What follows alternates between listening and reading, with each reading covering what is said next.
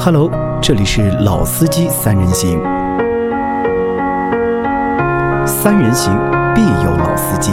You were the shadow to my light. Did you feel us? Hello，大家好，欢迎收听《老司机三人行》，我是杨磊。大家好，我周老师。我是北京来的任成，呃，任成四月份和我们做完车展的节目之后，休息了一个多月，对吧？将近两个月。对，这次来上海，那正好和我们再做几期节目。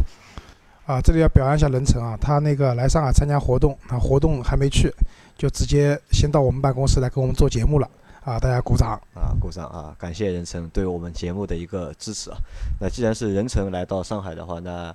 虽然我们是地主，对吧？但是我们把就是我们近几期的一个节目的一个内容的一个决定权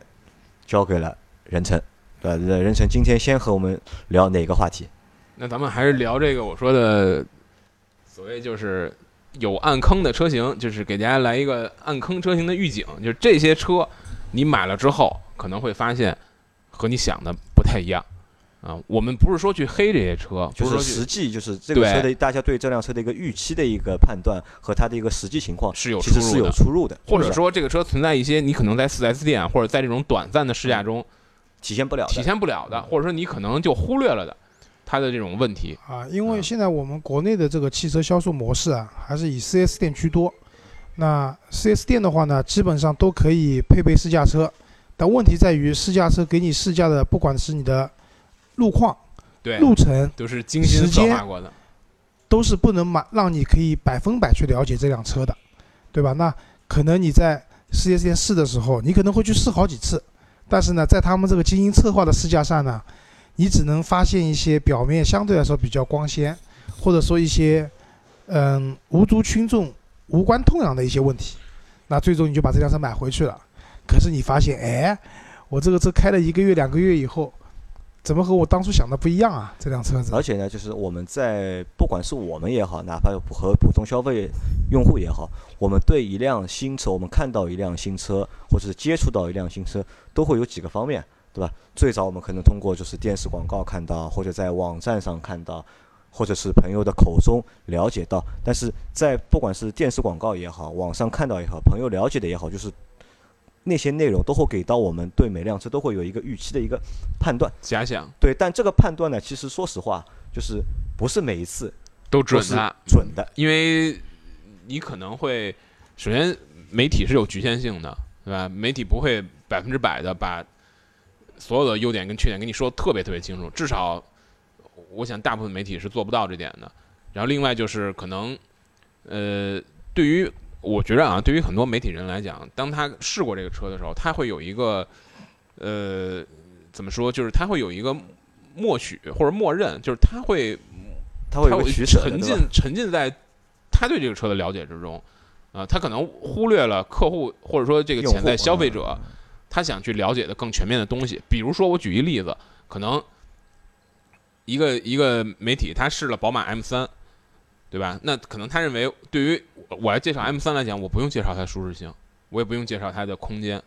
因为这不是消费者关键关心的东西。但是消费者真的不关心吗？不是其实我觉得也关心，嗯对？吧？也他不是他不会真的不关心，所以所以这种东西就有可能会让你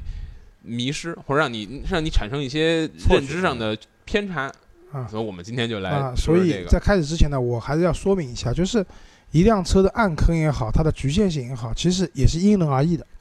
就是打个比方讲，任成觉得的是暗坑呢，可能我觉得不是，对也有可能我觉得是问题的呢，杨磊觉得不是。或者我举个最简单的例子嘛，我那辆车买的时候，谁能想到一辆奔驰 C 空调制冷那么差，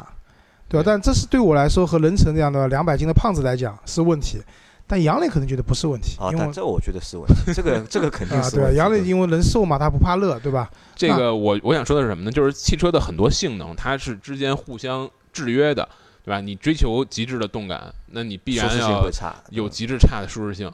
啊。当然，当你不追求极致的时候，你希望天平倾向于另一侧的时候，那它必然是有代价的。啊很少有技术对能做到那所以呢没代价，所以我所以们想说的就是说，告诉大家更全面的这个情况。啊对，那所以呢，就是我先跟大家讲的，就是今天我们选了一些车子，那可能就是在买之前啊，你的想法和你买回去以后，实际用了一段时间以后，可能会有不一样。但这个呢，也是局限于说我们的一些经验，并不能代表所有完完全全一定是这样的，好吧？大家听的时候一定要抱有这样的想法，对吧？我刚才任晨讲了，我们也不是要黑他们，对吧？只是讲一些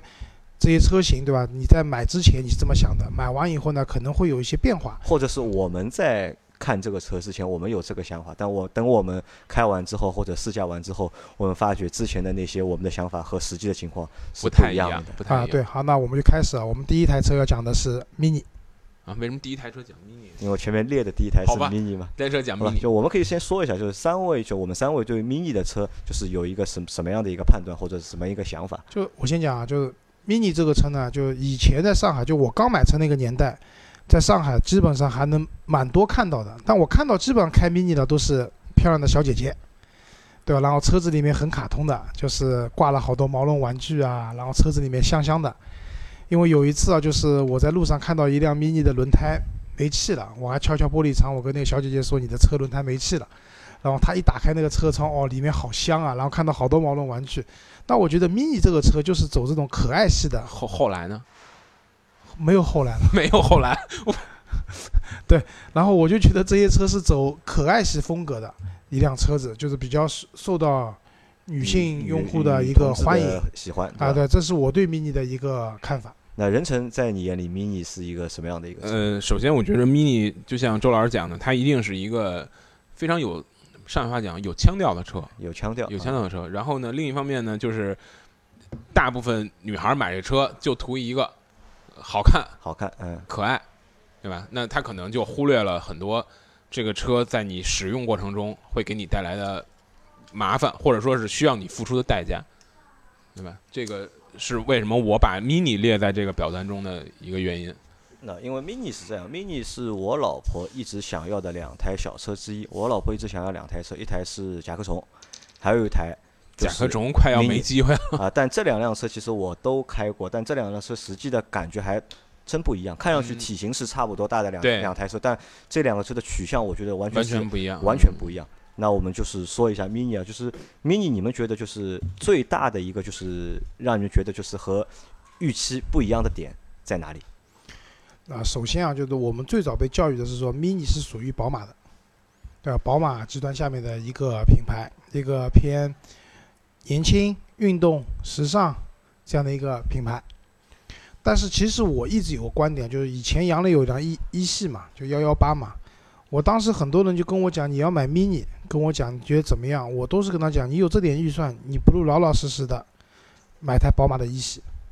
它能带给你的实用性。带给你的驾驶的感受各方面，肯定都优于 mini。但是呢，有些女性的朋友可能到最后还不是买了好看嘛。呃，他就喜欢那个样子嘛。啊。对，那我觉得就是买 mini 的话，很多人还是冲着外形去的。但是 mini 这个车啊就要我讲啊，我我不太会去买这个车的。几个原因啊，第一个因为确实不是很实用，它的实用性，对吧？当然，你如果你说你买那个 Countryman 或者是 Clubman，啊，Clubman，嗯其实现在新款的 Clubman 我觉得还蛮好看的嗯，但是路上看到的概率很低的。现在就是我不知道别的城市啊，知道上海我现在点像腊肠狗似的那个感觉。啊，对，就是我在上海开车在路上，现在能见到新款 mini 的概率很低了哈不。太高。说句北实话，那京也少，那说明什么？就是现在买的人可能真的没有以前那么多了。还有一个就是 mini 的内饰，我不知道你们有没有注意过，我觉得是蛮粗糙的。对就内饰的工艺，尤其你买低配版的，如果说你只是为了个外观，就是以前有 mini one 什么一点二升排量的那些，就很便宜的，十几万就能买的，二十万以内，什么东方 CJ 那种购物都要推那些车。我不知道大家有没有看过那个实车啊？我是去看过的。就内饰的话，我只能用惨不忍睹来形容。全塑料嘛，就是这个内饰跟几万块钱的车，除了它那个大的那个圆的那个仪表盘，对吧？这个是 mini 的，可能它的一个标志在那边。就是其他东西你看了一下，我觉得就跟几万块钱的车那种没有区别的。呃，我觉着把 mini 选到这个单子里边呢，它的坑和有些咱们要讲的车的坑还不是一个坑法。就有些车讲的是你对它的认知可能存在偏差。mini 的坑是什么？mini 的坑是你可能在 4S 店或者短暂试驾中，你没有发现它它的缺点会会，或者你低估了它的缺点给你带来的麻烦。我觉得它最大缺点是什么？你你当你每天去开这车的时候，这车太颠了。现在每一代车，mini 的每一代，我我都开过，都比上一代更软，都比上一代更适合你日常驾驶。但是相比于大部分，或者相比于几乎所有的正常的车，就是同价位的正对常的车都更颠，而且更吵啊！这个是非常啊，在对，你在短暂的四 S 店试驾，你可能就试个五分钟，你就无所谓，他没他没让你烦。但是你想想，如果你你在日常驾驶中啊，你天天上下班，天天恨不得这个一个小时在车里，这种舒适性给你带来的困扰，啊可能是会被你忽略的。颠这件事情呢，就是我我一开始也没有特别想到，但是说人生说到吵，这个我想起来了，确实确实就是这个车的这个我们现在讲 NVH 做的真的不太好或者是他没有在这方面去花太多成本。啊，对，嗯其实 mini 为什么嗯卖的没有原来好？其实我感觉啊，很大程度上也是因为它的定位的这个区间的问题，就是大家可能在有，因为 mini 是一台不太实用的车，那很多人买就是比如第二台车呀、或者是一个相当于是个怎么讲，个人完全个人使用的，或者是短暂一两年，或者说未来三年之内的一个用车，那可能现在对于现在这个大家消费能力来讲，有这种购车诉求的人，可能会去买更好的车，那我不会买二三十万的车，他可能去买更贵的车。我觉得有这样一个，因为以前 mini 它所在这个价位呢，你可能如果说要买一个豪华品牌还不够，对以前你买辆 mini Cooper 的话二十多万，对吧？Cooper S 贵嘛，要三十多万，对吧？那个年代可能你要去买一辆正统的宝马的，比如说三系啊这样的车子的话，你二十多万预算是不够的。现在选择的更多了那，现在的话不一样了，你有二十几万的预算的话，大各大品大把牌的车，SUV、轿车都能选。对，哪怕是豪华品牌的那些入门级的车型都可以选了。所以我觉得在这一方面，可能 mini 也就缺乏一些原来有的那些竞争力了。呃，关键最主要一点还是什么呢？我觉得 mini 的用户可能有一半是女性用户，但 mini 车的这些缺点啊，都是这些女性用户不能够接受的。mini 的优点是它驾驶起来确实有一定的乐趣，因为它调教的很直接，对吧？你你你做什么动作，你的方向盘、你的底盘的震动的反馈都很直接。但这又是女性的车主一般来讲不那么在意的事儿，对的，啊，它这是有个是有个悖论的。对，因为我有个 朋友啊，就是他也买了 mini 嘛，但是开了没多久他就换掉了，因为他当时去买的时候就冲着这个车啊，好可爱啊，对吧？然后他觉得这个车子很有面子开出去，但是开了一段时间以后，他会发现，第一空间不够，对吧？她和平时就是家里面人要用这台车的话，因为她老公那辆是车比较大嘛，但是她老公经常不在，有的时候她开车带家人出去，啊，空间不够用，对吧？还有一个就是她跟我讲这个车开起来不舒服，对吧？他具体讲不出哪里不舒服开着累，啊，就可能就是开着累所以她没多久就换车了。那我觉得这可能也是跟就就跟她当时买这辆车脑子里面想的和最终实际使用下来不一样的，造成的一个结果。对，因为这个是这种驾驶的疲劳，包括舒适性给你带来的这种疲劳，在你在 4S 店的短暂试驾不太容易感觉到。啊所以就是要购买 mini 的女性用户啊，就是买之前这一点或者这几点是你们要考虑清楚的。对，好吧，那我们换一辆车，前面说了 mini 啊，然后我们再来说一个豪华品牌的，就是捷豹新出的 EXL 呃 XEL、啊、XEL XEL 说错了啊，咱们先说对这个车的印象或者认知。首先，我觉着捷豹一定是一个对于大多数人来讲啊，对于不了解车的人来讲，了解车天天看汽车之家的人肯定说七折豹这也很便宜，但对于更多人来讲，认为这是一个定位甚至要高于 BBA 一点儿的豪华品牌。啊，这是一方面。另一方面呢，大家一说起捷豹，可能是一台运动车，是一个很偏向于运动车，但是实际情况好像并不是跟你的预想这么符符合。啊，我觉得啊，就捷豹这个车，对吧？因为我们也去店里面看过这个车，当时感觉这个车好像性价比蛮高的。对，就为什么它入门版的车型二十八万多吧三，十万不到嘛。嗯然后当然这个还能还能打折，对，然后因为这个低配车型也没有，它是往上去一个配置、两个配置，就三十多万的车型，就像人生讲的还能打折。对，那个时候我们去看，好像那辆车才上市一个月，对吧？就有了三万块钱的，不我们去看的时候一个月不止了，蛮长时间了，就是折扣还蛮大的。就是大概基本3万吧上基本上裸车价，你看看配置大体的能能买能接受的配置，裸车价三十万出头一点点儿应该是三十万万以内都够了。三十万以内都够了。对的，就是当时我跟杨磊讲，我妈推荐我们办公室一个小伙伴去买，我们说这个车性价比蛮高的。但事实上真的是这样吗？我觉得这个车性价比得从两方面说啊，就是说，首先它你购买成本虽然很低，但是这个车它使用成本啊很高，我觉得不能讲很低啊、，相对低，相对低。相对低，就是购买成本让你觉着至少不比奔驰、宝马贵啊我。再插一句啊，我觉得也不是相对低，是就是套用刚才人人讲的那句话，就大众心目中可能会觉得哎捷豹、路虎这个品牌要比 BBA 还高级，高一点。对但是真的买到一个，比如说那个 XE 嘛，就跟那个奔驰 C、宝马嗯三系，好像还要便宜点在便宜一点。相对就至少也不贵的情况下，嗯我能买一辆捷豹了，这是我相信是大家心里面的一种对价格的认知，或者说一个有性价比的一个认知吧。对，我觉得周老师说的非常准确。但是事实上，这个叫什么？老鼠拉木仙，大头在后面，是吧？你这个歇后语我们没听过。对这是北方的，北方的，就是它，你购买成本很低，但是它使用成本并不低。首先就是说，这个车有大量的车身的这个覆盖件是用铝做的，啊，这个一旦在出现小的剐蹭之后，你就没法去，或者说很不太容易去做这种钣金的工作，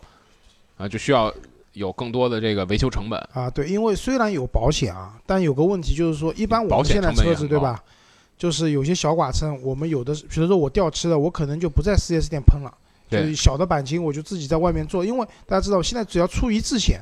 你第二年保费会上涨，上涨，很明显的，你出个两三次险的话，这个保费就没边了，上涨对吧？系数就会变大嘛。那么，但是像 XE 就那好的来讲呢，因为它用铝合金的车身的覆盖件的话，它的重量会降低嘛，帮助它的运动性啊、轻量化等等。但是缺点就是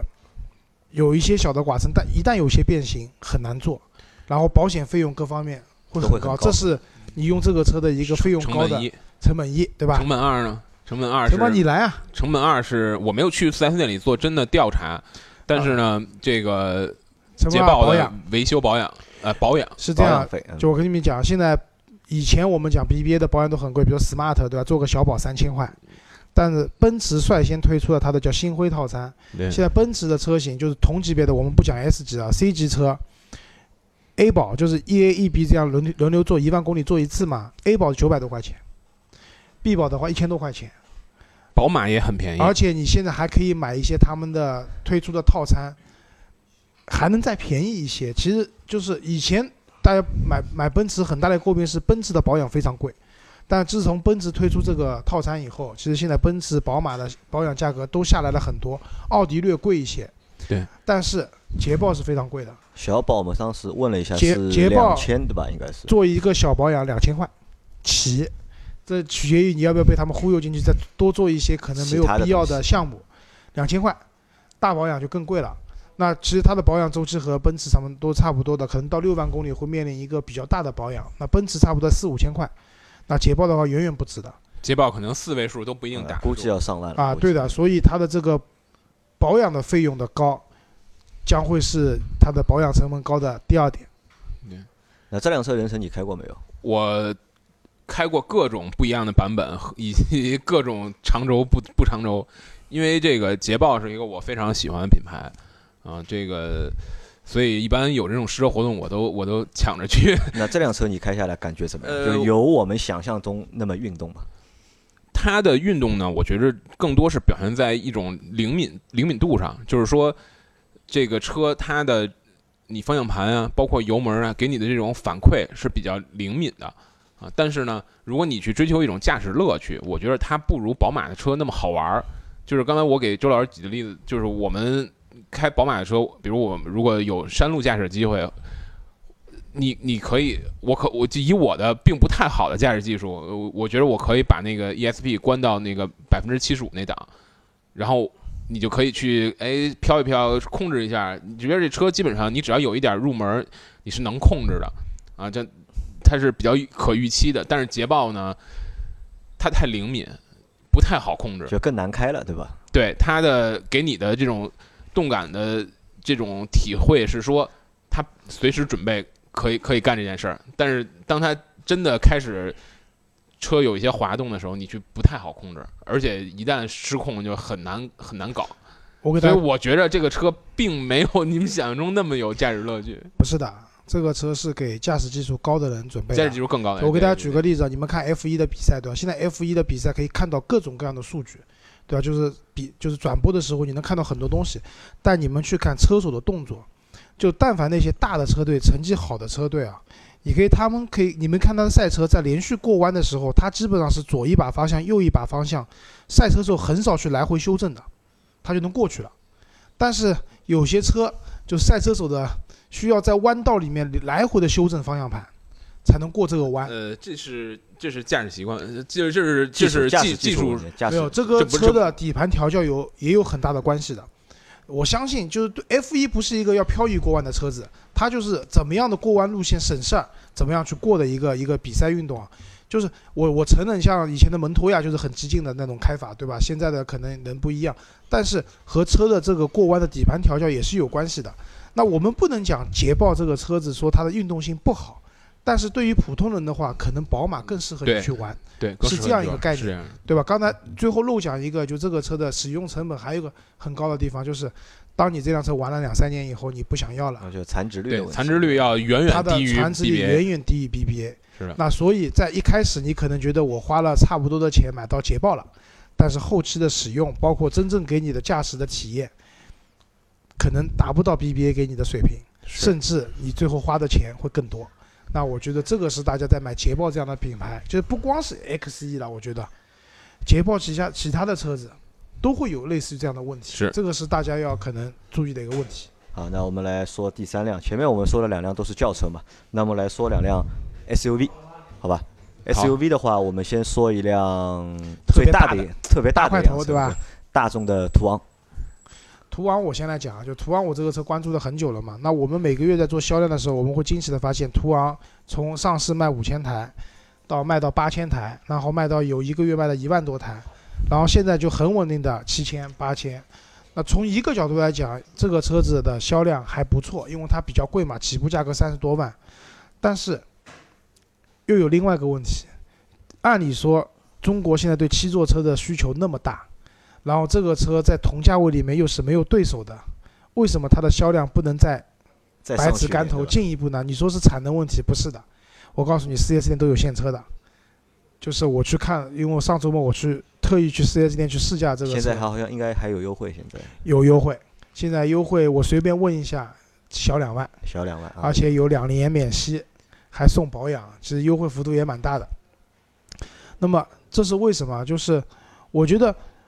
大家第，如果你想买途昂的话，你最大的预期是什么？是这辆车，我觉得有两点啊。第一是它的空间特别大，前排的、第二排的，包括第三排，然后三三排座椅全部坐满人以后，后备箱还有一个比较大的储物空间，这是大家的预期。那我觉得途昂在这方面没有坑，人能同意吧？没问题这。方面没有坑，绝对是满足你对大空间的需求的。那第二个，这是一辆卖三十多万、四十万的一个大众品牌的车子，就像轿车里面有辉昂嘛，对吧？都是昂字辈，对吧？辉昂给你的感觉是说这辆车其实做工艺啊各方面啊做的特别好，可以和奥迪 A 六去媲美的。那事实上也是这样的。那么，如但是如果你对途昂这辆车有一个说它是一辆大众里面比较高级的车子的话，最高级就是上海大众最高级的 SUV，对吧？那你可能要失望了。为什么这么讲啊？就是第一个，我们从驾驶的角度来讲，途昂这辆车，它一共有三个动力版本，2.0T 的有低功率和高功率之分，低功率是两驱的，高功率是四驱的。它还有一款 2.5T 的版本，V6 发动机的。嗯、v 6的我开过，2.0T 的我也开过。总体来讲，这个车就是在就是驾驶的整体的一个行驶的质感上面，我只能讲马马虎虎。就还没有达到它尺寸那么大的那个级别，对吧就？是打个比方讲，你你你去开奥迪 K Q 七，对吧？或者说宝马 X 五，这些车它很大。我们不讲它动力特，你因为你买了低排量的版本的话，它动力不一定特别好，但是你会觉得这个车很扎实。我觉得啊，就是很扎实。你开的时候，你觉得就是说你很有信心的这辆车，哪怕它是一辆高重型的 SUV，你也觉得在路上我能把它驾驭的比较自如。但途昂，我我的感觉啊，就在开船。开船，对其实我感觉途昂和啊辉昂两个车，等会儿让我先讲完啊。这是一个大家你就是说对这个车驾驶上的预期可能会不太一样的。然后第二个方面就是它的内饰，它的做工、工艺，包括它的材质，各方面都不咋地。我觉得和三十多万、四十万的这个级别的车型来比，嗯，不要讲有没有优势了吧，我觉得是处于劣势的。肯定是最差的。啊，就举个最简单的例子，它的那个旗舰版的车型是配了那个液晶仪表盘，就是现在大家知道，就是自主品牌在做液晶仪表盘，宝马也在做液晶仪表盘。但说句实话，我看了那么多液晶仪表盘，途昂上的那块液晶仪表盘给我的感觉是最差的，就刷新频率低呗，就是每每秒钟转速提升的时候是一格一格的提升的，嗯你知道吗？我就真的是有点无语了。这个我们哪怕在自主品牌十几万的车上面，都不是这个样子的。就是给我感觉，辉昂开下来之后，它是一个比帕萨特更高级的车，但是途昂开完之后，你感觉它并不比途观途 L 观好多少，它？不比途观 L 高级，甚至整个的质感还没有还没有途观 L 好，就是驾驶的质感、底盘的质感。啊，对的，所以这也就是为什么就它的销量在这里也也就到天花板了，上不去了。我觉得这市场还是很有道理的。我觉得那所以就是我看了一下，就是买途昂的用户啊，就是其实并不是所有的用户都是冲着七座去的，他们去买途昂都是觉得，因为途昂，因为途昂途昂是就是上海大众里面最 SUV 里面最高端的一款车了嘛，他们都是冲着这个高端或者霸气嗯去的。但是其实这个车你实际使用之后啊，就是很难就是有这个就是最高端的这个感觉去让你能够感受到嘛，对吧？我觉得这个可能是就是途昂就是嗯我们要在选途昂的时候会面临的一个暗坑。对，啊，对的，空间上绝对符合你们的预期，绝对没问题的。如果说你要途昂，你只是要它的空间的话，OK 的。但是你说这辆车是一辆比较高级的车，可以给你带来各种质感，真没有。但话说回来啊，你说如果说真的要空间的话，MPV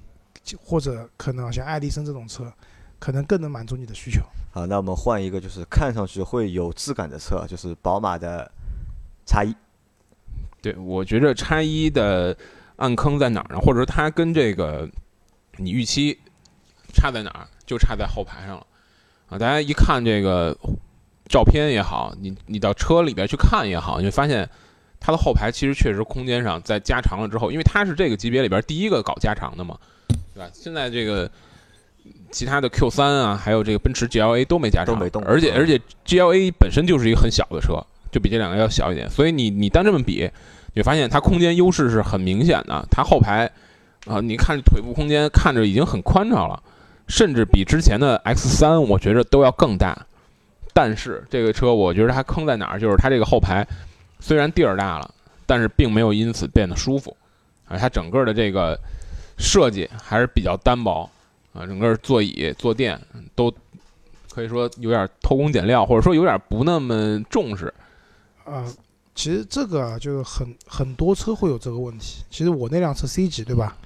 就是我们现在讲，如果说你判断一个空就车子坐的舒不舒服，你看光看空间的话是不够的。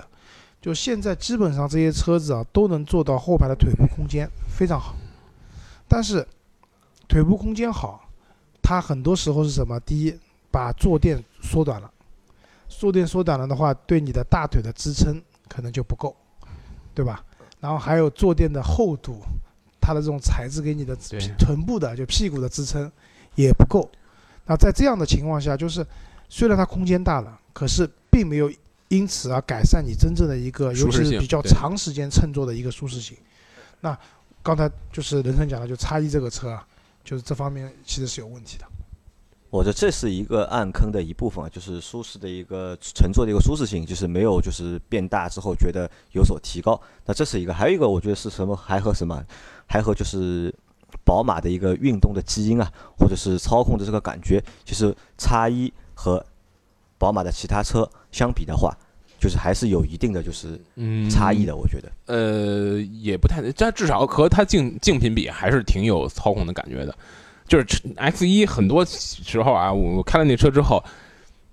给你什么感觉？就是宝马在通过这台车的每一个细节跟你讲，哎呀，哥们儿，你钱没花到位啊，你知道吗？就就是这个名言 又来了，钱没花到位，对吧？对你钱没花到位啊，这个我们不是不能做得更好，但是你钱没花到位啊，就是就是这种感觉。不过你他的这个个说个题外话，就宝马在提醒你钱没花到位这件事情上，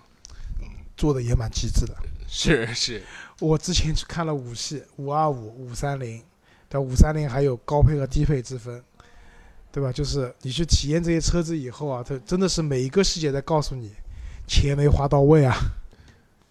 好，那么说完叉一，我们再换一个，再换一个吉普的自由侠。啊，杨磊说说吉普什么印象？吉普印象嘛，硬呀，就是对吧？给我的感觉就是越野，对吧？或者是这个车很硬，但其实呢，其实应该也是这样的呀。我觉得是这样，就是这个当大家买一个吉普的时候，总归是有点情怀在里边的，不然你买这个车实在是不知道图点啥。但是以自由侠这车来讲，其实它最大，我觉着啊，它最大优势其实反而是它空间，就因为它这车做的它很方，你知道吧？它整个这个头部的空间啊，还有这个你坐在车里边这种空间的感觉，就是让我想起有点像原来那酷熊，不是你们啊长对城酷熊对有人有没有开过那车？因为原来我们单位有一个那车的这个工作车，就是让我想起了开酷熊的感觉，那都是方方方方正正的。但是这个车整个，呃，吉普他们自己所谓叫有一套这个越野的评测标准，然后他们在这套标准，这标准很复杂，有几百项。然后在这套标准里，他们有一个要求，就是说，不管是定位于越专业的越野车，比如说牧马人或者是大切诺基这种，还是说定位于城市的这个小 SUV，类似于这个自由侠，他们都要求在这套越野性标准评测标准跑完之后，他们的这个得出的评分是要比竞品要高的。但是呢，我感觉你开完这个这个这个自由侠之后，你是一丁点儿都感觉不到吉普的基因的，它完全就是一个普普通通的、没什么特点的这个这个这个城小的城市 SUV。它给你唯一的吉普的基因就是觉得这车还挺硬的，挺颠的。就是在比较早的时候，我们做过一期关于吉普品牌的节目，当时我们把它定义成就是吉普的车现在分两类，一类是广菲克的吉普，一类是它原汁原味的吉普。就是其实像人人讲了嘛，原汁原味我们讲牧马人对吧，大切，然后广菲克下面也出了很多的吉普。嗯，自由侠这个车从上市的时候，从它出就是在那个试装车在跑那个路试的时候，我就看到那辆车了。就第一感觉就是尾灯两个大叉，对吧？我觉得挺有想法的设计上挺有想法的。然后车子是方方正正的，然后我们小区里面有一台，我我太太就我老婆很喜欢这辆车，因为我太太是属于那种不太懂车的人，她看车完全开外观，所以呢，但是她觉得那个吉姆尼更好。但尤其我给她看了新一代吉姆尼的那个谍照以后，她觉得吉姆尼可能更适合，因为也是方方正正嘛，对吧？但是就是讲到吉姆尼的话，自由侠和吉姆尼之间的区别啊，就吉姆尼看上去方方正正很硬朗，它开起来也是一部很硬朗的车子。那么，嗯，刚才人人讲到就是自由光这些车，他们吉普内部有一个严格的一个怎么讲，就是这种越野的这种评测不能标准说很不能说是严格的评测就是他们标准是有是有一个很矫情的评测标啊，准，有个很矫情。知道吧那？么，就是自由侠这样的车子呢，在吉普讲来是说城市 SUV 里面我最专业，对吧？对专业里面我又更城市，我更舒适。但是我觉得就是两边都想要，但通常两边都没有。哎，没错，对，所以就是如果说你要去买辆吉普的话，那其实大家现在不管不光是自由侠，你买指南者也好，就是广菲克出的那些车型，尤其是两驱版本的那些车型，你就把它当成一个城市的 SUV 就可以了。嗯，没有吉普的太多基因在里面。就是根源上，它的所有的吉普的基因都表现在设计上了。然后那些所谓越野，基本上按我来按我按我按我来讲啊，首先它的双离合的这个变速箱就很不适合越野，这是最不适合越野的一种变速箱形式。其次就是所有的越野车可能存在的你需要付出的代价，比如说更颠，嗯比如说可能内饰脚脚比粗糙一些，在他身上全全有。全有，但是越野的能力，对不起，受制于它这个车本身就不是一越野车，基本上就可以认为没没比这个同级别车好多少。啊，对，所以我觉得这个是要想清楚的。想买吉普之前，这个要想清楚，而且啊如果这个东西你在试驾中你也是没有办法去很明确的去发现的，对吧？店里面的销售顾问绝对不会带你这个车去跑的越野路段，没有的。嗯，他会，你知道，其实很多时候啊，越野是一个最容易通过试驾去欺骗别人的性性能。我为什么这么说？就是其实几乎所有的车，你都可以给它做一个相当看起来相当惊险的一个，比如说下坡，就定制的那些，对就是比如说对吧？嗯，某种程度上的一个小的交叉轴啊，这些，因为你去你去开，你比如你要买昂克拉，或者你要买一个这个 XRV，四 S 店绝不会给你做这种项目。如果你去吉普，我我没试过啊，但是我估计也许他会去设计这样的项目，那自由侠一定是可以通过的。我告诉你也嗯没有。也没有啊，就是但是它一定是可以通过的。那那这个其实是有迷惑性。嗯，好那我们再来一个，再说一个 SUV 最后一个，那么说一个雷克萨斯的 NX NX 对吧？雷克哎萨斯不是斯巴鲁吗？啊，斯巴鲁啊，斯巴鲁其实我觉得斯巴鲁太小众了啊太小众了，我觉得太小众其实而且斯巴鲁的问题和前面几个问题其实有有点相似有点相似嘛，就啊不说了嘛，就啊，反正这个车卖的也不多嘛。啊，我们讲雷克萨斯啊，雷克萨斯我前面段时间刚去过。呃，雷克萨斯车子，第一坐进去，啊，我觉得就是就包括我之前去试蔚来啊，蔚来回来，我其实当时跟蔚来的那个珠江也说，就雷克萨斯的车子呢，你坐进去以后，它用每一块地方在告诉你，我是一辆豪华车。那这方面我觉得雷克萨斯做的还是很成功的。你跟未来提雷克萨斯，这不是打人脸吗？你不知道那个车底盘就是照雷克萨斯来的吗？啊，珠江就雷克萨斯出来的嘛，对吧？我们是出于爱护这个品牌，我们是私下跟他去交流这样一个问题嘛，对吧？就是雷克萨斯做的比较好的一点，我觉得就是它的每一款车，当你坐进去的时候，尤其像 LS 这种行政级的车子，对吧？它真的是用每一个细节，就是你触摸到的真皮的质感，对吧？你眼睛能看到的仪表盘的这种一层一层的这种设计，给你的感觉，这是一辆豪华车，这个毋庸置疑的。我觉得雷克萨斯在这方面做的是很成功的。但是我认为一一个豪华品牌的车型，光满足你的视觉是不够的，它必须还要满足你在驾驶中，它要体现出这种豪华的质感。那么雷克萨斯的车子，那大家都知道雷克萨斯是豪华品牌嘛，那而且是雷克萨斯，我觉得做的比较好一点，它坚持它旗下的任何一款车型都是进口的，它没有国产的车型雷克萨斯在开工厂方面非常谨慎，好像啊。我印象中只有本土和美国有工厂。对所以大家一定会认为雷克萨斯是一个很豪华的，那买这个车相对来说你是有品位的，对吧？那这些东西呢，我觉得也都没有太大问题了，去买，因为你付出的价格是很高的，雷克萨斯几乎没有优惠。但是你真真切切的去开这辆车的时候，那就是我开过雷克萨斯，比如说 ES 我开过，对吧？然后 GS 我开过，对吧？IS 我也开过，轿车我基本上都开过，除了那个最大的最大的老老款的那个 LS 那个混动版的我也开过，那么现在新款的那个 NX 包括 RX 在内啊，我也开了。嗯、我觉得这个车在整体行驶的这种怎么讲，就是带给你的这种豪华品牌的体验是不够的。它很普通，就驾驶起来，它我我这么讲吧，它跟一辆丰田的 SUV 相比，没有本质的区别。但是你为它要花更多更更多的钱多的钱，我觉得这是买雷克萨斯可能会面临的一个，如果你是对一个对驾驶有要求的人，对吧？你希望这个车带给你一定的驾驶的激情啊，或者各方面，那 NX 可能是做不到的。其实我觉着分车，像 IS 我觉就还好，IS 开起来的感觉，底盘的感觉还是还是挺有高级感的。你的 IS 的后排多小啊，呃，对吧？作为一台家用车来你讲操控，你跟我讲空间嘛？不是不是这么讲，就是就是它开起来也分车的。我想说的是什么呢？给我为什么把雷克萨斯列进来？我觉得它最大给人的不同，或者说给人的这种落差在哪儿？是首先大家知道，在那个丰田那个丰田章男上任之后，他把所有的雷克萨斯的车都做的非常张牙舞爪，就是他他要求啊，我记得对，他他给这个设计师讲，就是说我不要好看的车，我要一个对，我要一个能让人记住的车。所有的这个雷克萨斯，哪怕是 LS，都已经做的非常的动感，非常的犀利。这个车，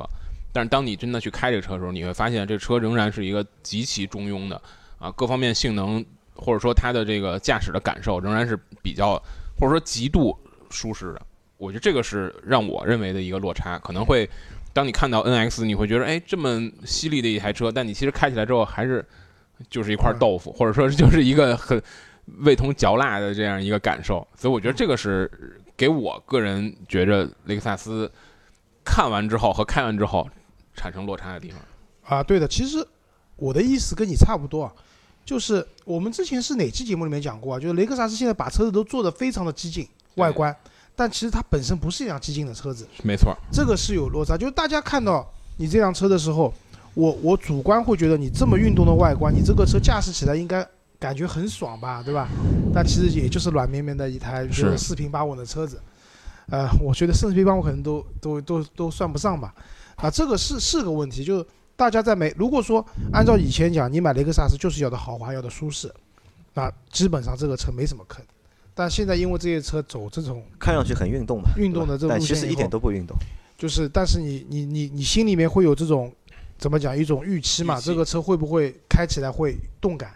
那没有，对吧？这个是我讲的 NX，因为我刚刚讲的是 NX，我没有讲 RS 驾驶不好，好吗？好，那我们最后我们来说两台就是自主品牌嘛，因为前面说的都是合资品牌和进口品牌。啊，自主品牌本身呢，我们也是不太愿意说的，啊，但是有一台车呢，我们不得不讲一下，就是名爵六。名爵六上市的时候，给大家感觉这是一辆超跑，对吧？就这个价位里面的超跑，超跑，秒天秒地秒空气是啊，吧就？日天日地，对吧？日昊天嘛，对吧？日酷，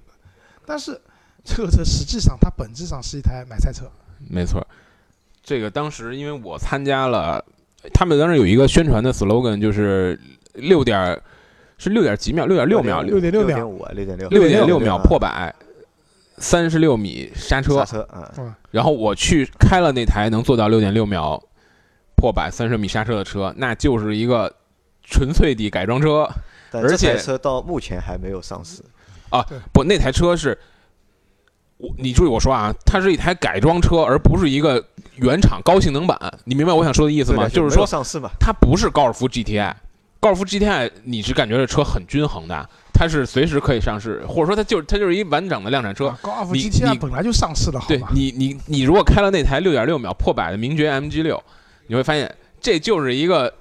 改装车，这它不能上市。没减震器，你看的那个就一一个手指一个手指的高度，然后排气也是那个几应该是消音器都拆掉了，然后所有的它的这些这个刹车和这个这个悬悬架的这个零部件都是已经换了很高级的改装件儿。你这个东西没有任何代表性，你但你也许某种程度上说，这个可以说明这台车它底盘的这种潜力，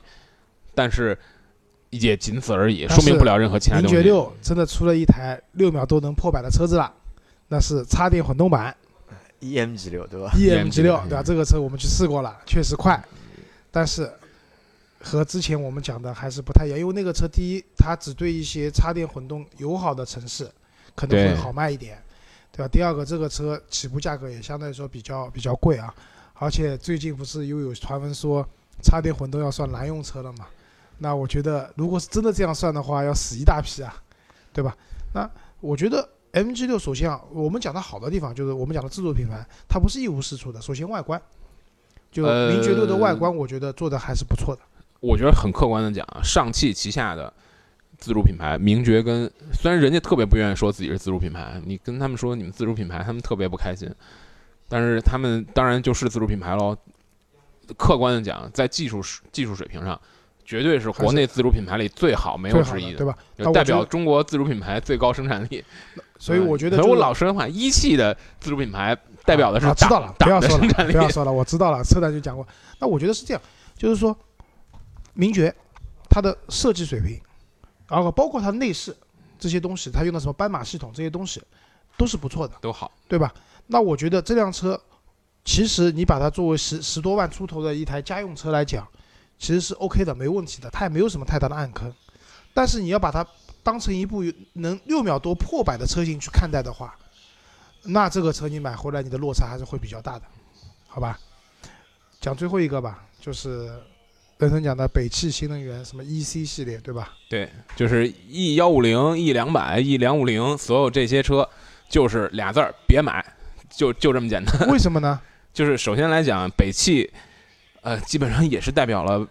党的生产力的那种路线，你知道吧？所以它整个的这个车的整体的技术水平，包括这个整个的装配水平，啊、都是非常垃圾的。而且你想一下，人成跟他们是有多大仇啊，啊？其实不是。没有，没有，这是另从从另外另外一个角度来说，因为北汽在北京嘛，对。任，成又是北京人，就任成肯定是对他本地的就是那些汽车品牌肯定是有预期的，是有期没有望的。没有没有没有没有啊。没有没有。这个早年看足球，因我都是为因为对我来，因为对我来说，这个车其实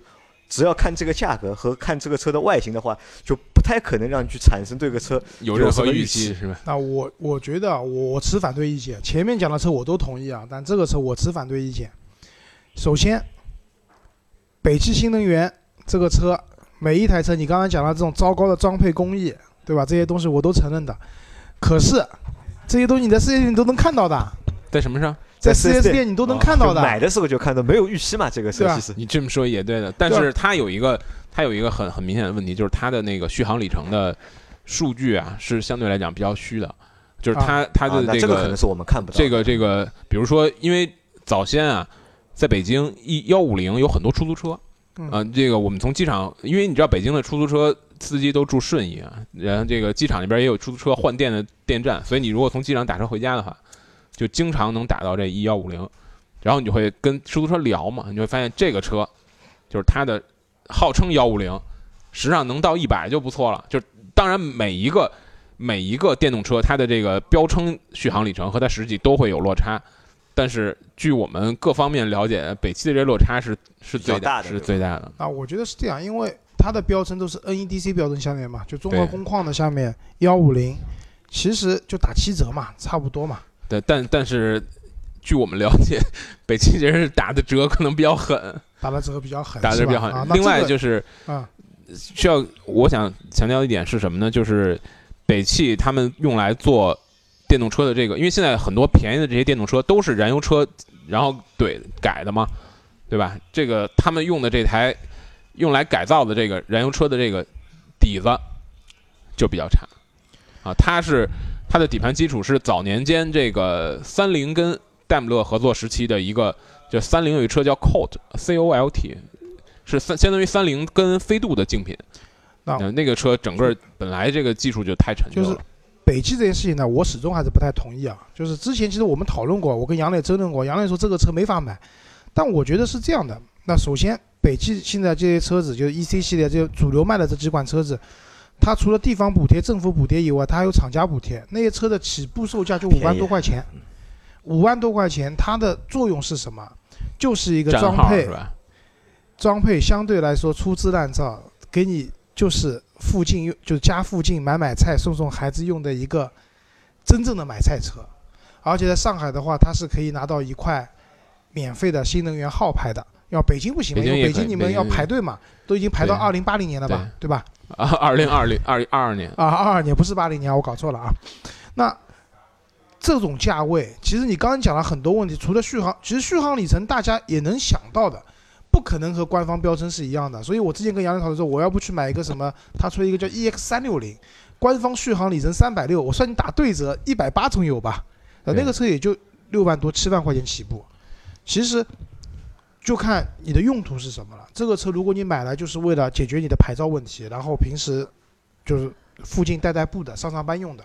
啊，我觉得还是可以买的。